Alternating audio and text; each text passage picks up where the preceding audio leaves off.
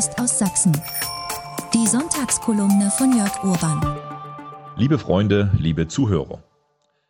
Die Europäische Kommission rund um Ursula von der Leyen hat eine seltsame Gewohnheit. Wenn diese EU-Eliten feststellen, dass ihre Politik nicht funktioniert, fahren sie erst recht mit Vollgas weiter in die falsche Richtung. Mehr vom Falschen ist auch die Trotzreaktion der EU bei den gescheiterten Russland-Sanktionen.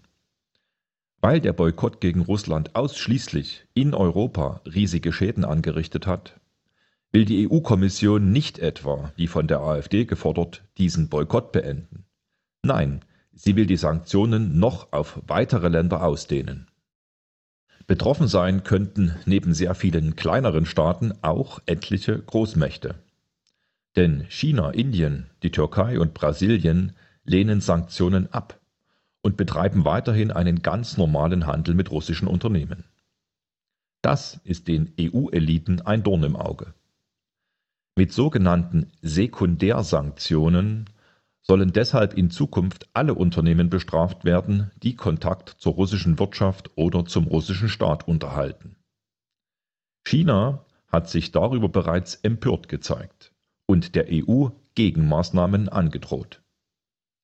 Zudem könnte die Reaktion der Türkei auf diesen Affront zu einem echten Problem für die EU-Staaten werden.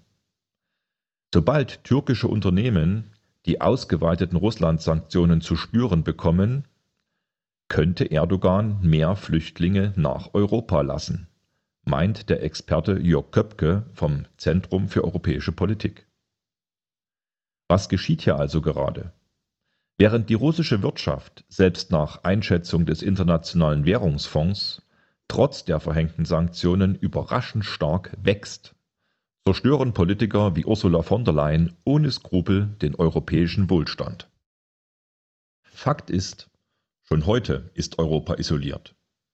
Neben Europa tragen nämlich nur Nordamerika, Japan, Australien und Südkorea die Sanktionen gegen Russland mit.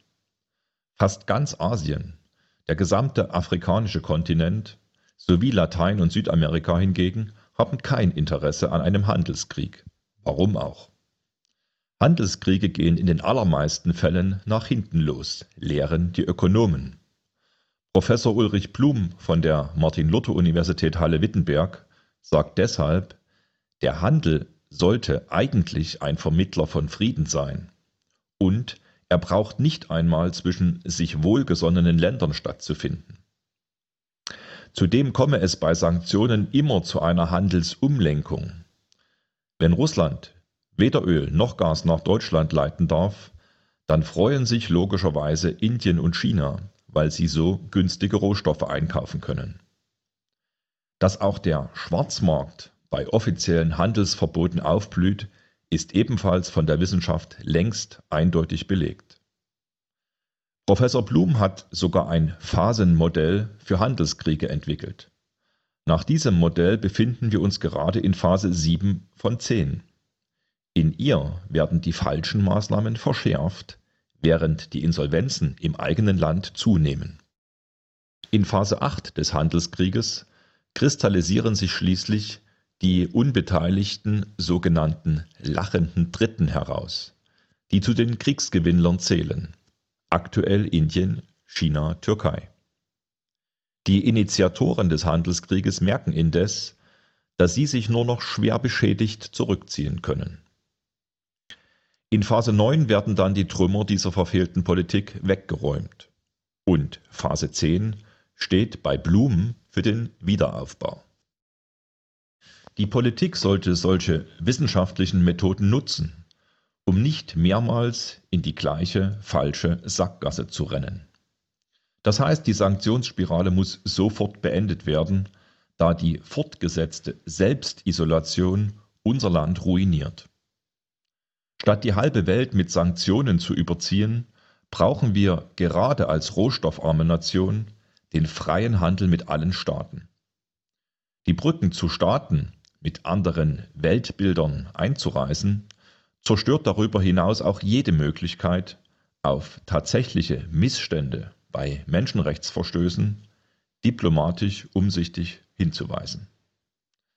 Lassen Sie uns daher gemeinsam für Frieden und Freiheit streiten. Denn Frieden und Freiheit sind die unabdingbaren Grundlagen der wirtschaftlichen Prosperität und damit auch des materiellen Wohlstands für alle Bürger unseres Landes.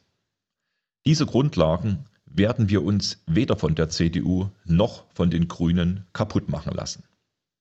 Bis nächsten Sonntag, Ihr Jörg Urban. Das war die Sonntagskolumne von Jörg Urban. Jetzt überall auch als Podcast.